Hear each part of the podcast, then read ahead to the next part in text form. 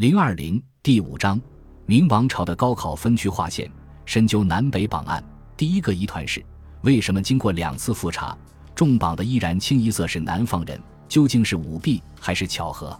解答这个问题，就不得不面对一个现象：中国经济文化中心的南移。这个现象从唐王朝安史之乱时就已开始，到南宋时期则进一步扩大。北宋灭亡后，大批的北方文化精英南逃，使南方文化开始了长足发展。南宋灭亡后，元王朝一度废除了科举制，虽然在后期重开科举，但汉人的录取比例极其少，科举出身的官员在元王朝政府中的地位也极低。长江以北的中原地区，在历经了金朝、元朝几百年的异族统治后，无论经济还是文化，早已大大落后于南方。在元王朝的科举中，重榜的汉人也多来自安徽与江南地区。朱元璋起兵平天下的年代里，彼时中国文化界最负盛名的人物，更是来自于浙江的浙东四才子吴征、刘基、张毅、宋濂。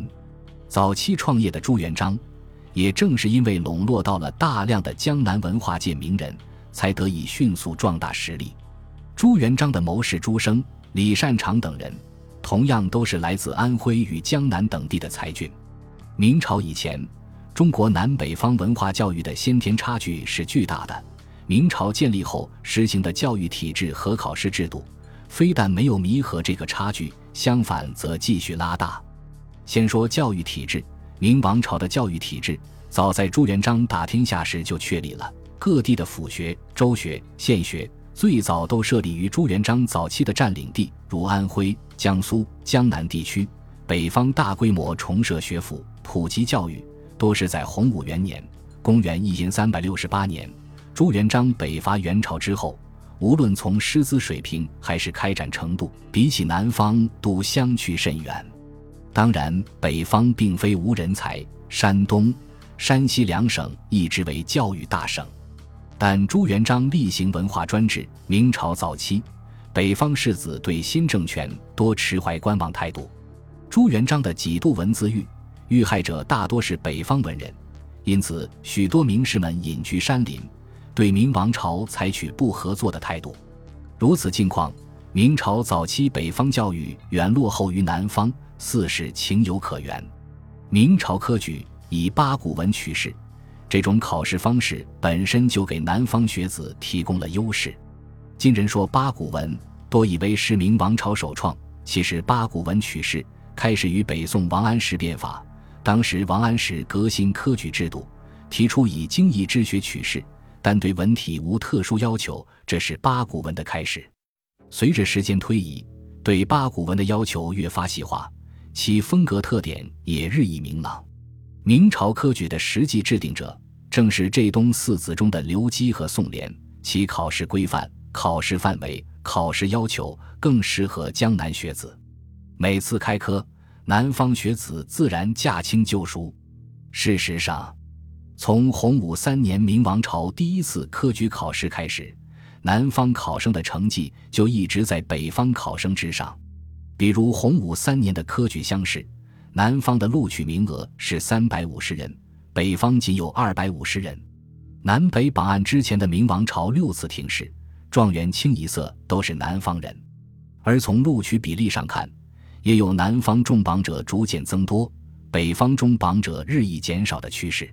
南强北弱的大格局，明王朝上下其实早已心知肚明。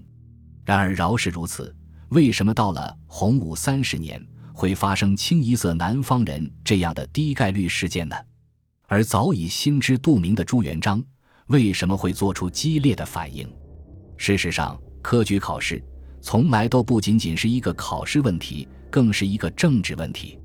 低盖帅事件的发生以及朱元璋的激烈反应，都与一件政治事件有关——蓝玉案，震动明王朝上下的蓝玉谋反案。持续数年，株连人数达到十万人，其中有以各级官吏居多。蓝玉常年镇守北方，案件爆发后，因他而遭株连的官员也多为北方人，其中科举出身的北方官员甚多。血雨腥风下，许多读书人甚至视做官为畏途，纷纷逃避科举考试。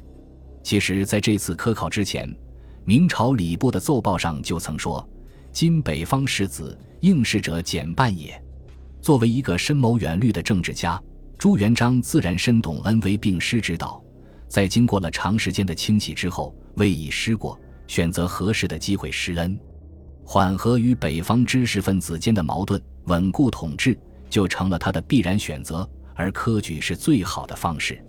然而，无论是最早作为主考的刘三吴，还是曾质疑刘三吴，后来又受命复核试卷的张信，都是心无杂念的纯知识分子，坚持以才学取士。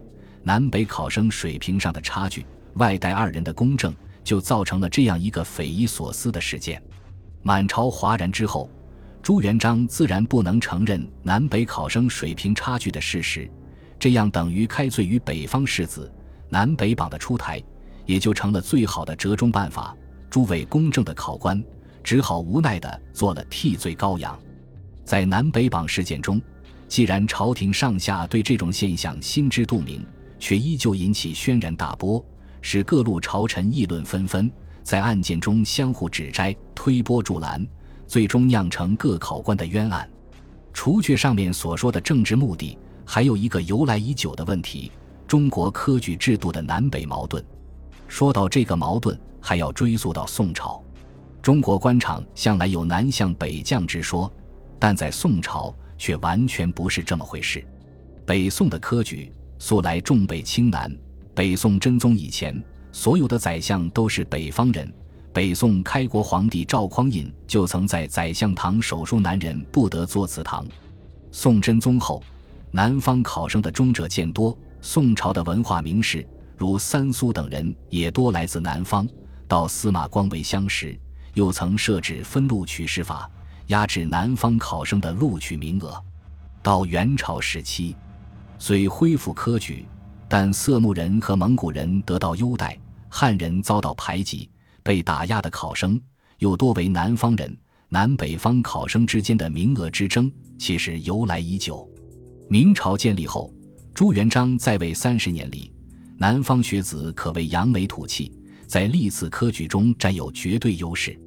北方学子除了争夺科举中极少的名额外，只能通过荐生、举荐等非科举方式入仕，在官场中也多受压制。南北榜事件的发生，恰好给了诸多北方官员反攻倒算的机会。在整个事件中，连篇弹劾考官的御史们，大多来自于北方。告发张信与刘三吴串通舞弊的，正是河南籍御史杨道。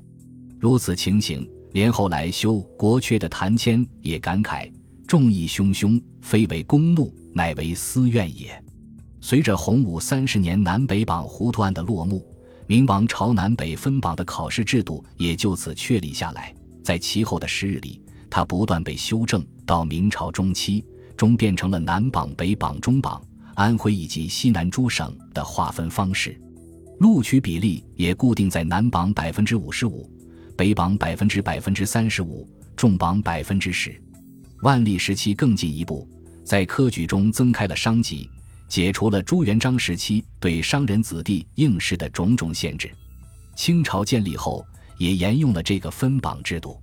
客观上讲，明朝的分榜制度积极作用确实不少，比如普及文化教育。提高落后地区考生的学习积极性，平衡政治关系，乃至维护国家统一，在少数民族地区推广科举制度等等。而负面作用也不容回避，其中重要的一条就是对明朝官场老乡政治的推波助澜。自南北榜划分之后，明朝官场上的官员关系，除了师生关系外，作师与门生。老乡关系也呈越演越烈之势，同期重榜的考生，地域之间的亲疏尤其明显，甚至同榜而出的考生间拉帮结派也渐成常态。明朝万历时期，大臣邱顺就曾总结道：“而今朋党有三徒，同榜而出为其一，做主门生为其二，同年而出为其三，乡党关系反而凌驾于师生关系之上。”万历末期至天启初期，令后人诟病的党争，朝中分为齐党、楚党这党相互攻击，分榜制度却是为其温床之一。本集播放完毕，感谢您的收听，喜欢请订阅加关注，主页有更多精彩内容。